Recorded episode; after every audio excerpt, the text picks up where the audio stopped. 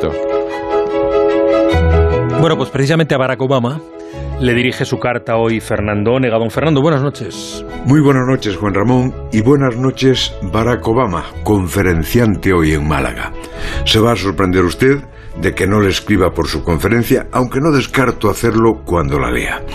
Tampoco le escribo por lo que cobra por ella, que oscila, según las fuentes, entre el medio millón y el millón, no sé si de euros o de dólares, ¿qué más da?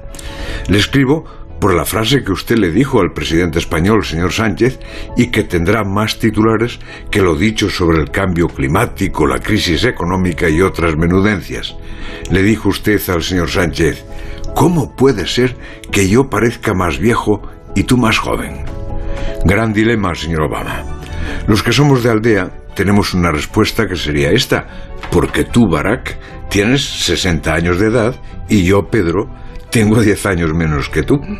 Luego aparecerían los cultos y replicarían, lo que quiere decir Obama, aldeano de Lugo, es que Sánchez parece que se hace joven a medida que pasan los años, mientras que él envejece. Y los de aldea replicaríamos, es que Sánchez nació un 29 de febrero y solo cumple años cada cuatro. Y metidos en esta profunda y científica discusión, llegaríamos a conclusiones de grandeza histórica. Por ejemplo, que gobernar España rejuvenece, sobre todo si los problemas se reducen a decir que gobernar es resolver los problemas de las familias y las empresas y pensar que se ha dicho la verdad.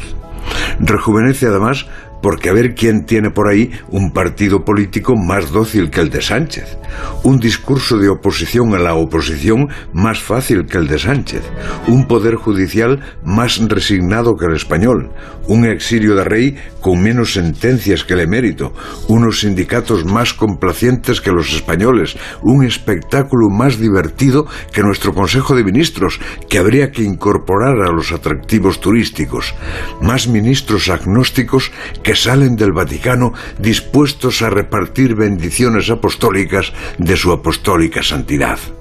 Eso no es que quite años, es que quita achaques y canas. Por eso aquí hay codazos por ser presidente.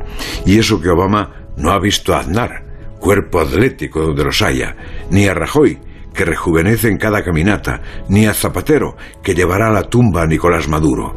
Es la Moncloa, querido señor Obama, la Moncloa que ya llaman elixir de la eterna juventud. La brújula.